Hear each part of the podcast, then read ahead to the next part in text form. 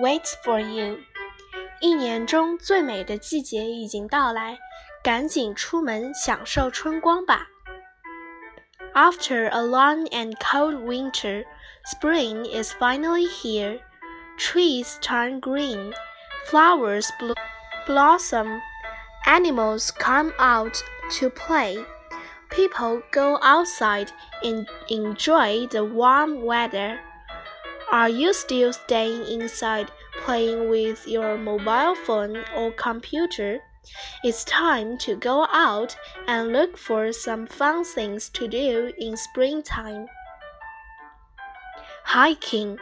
Spring is a great time to see nature and get some exercise. Hiking will help you do both.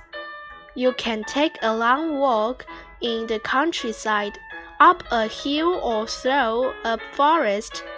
The walk can be tiring, but it is good for your heart and bones.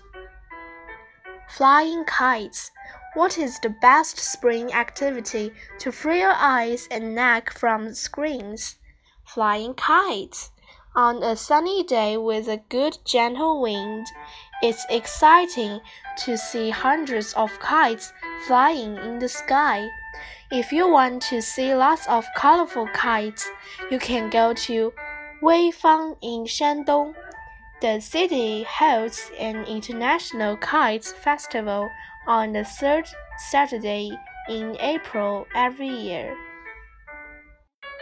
Viewing flowers. With the blooming of beautiful flowers, spring is a feast for your eyes. You can enjoy flowers at a park or take a weekend trip to other cities to see flower shows.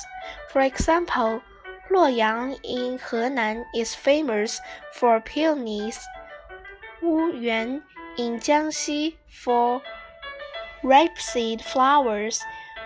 Wuhan in Hubei for cherry blooms, Jinchuan in Sichuan for pear flowers, and Linzhi in Tibet for peach blossoms.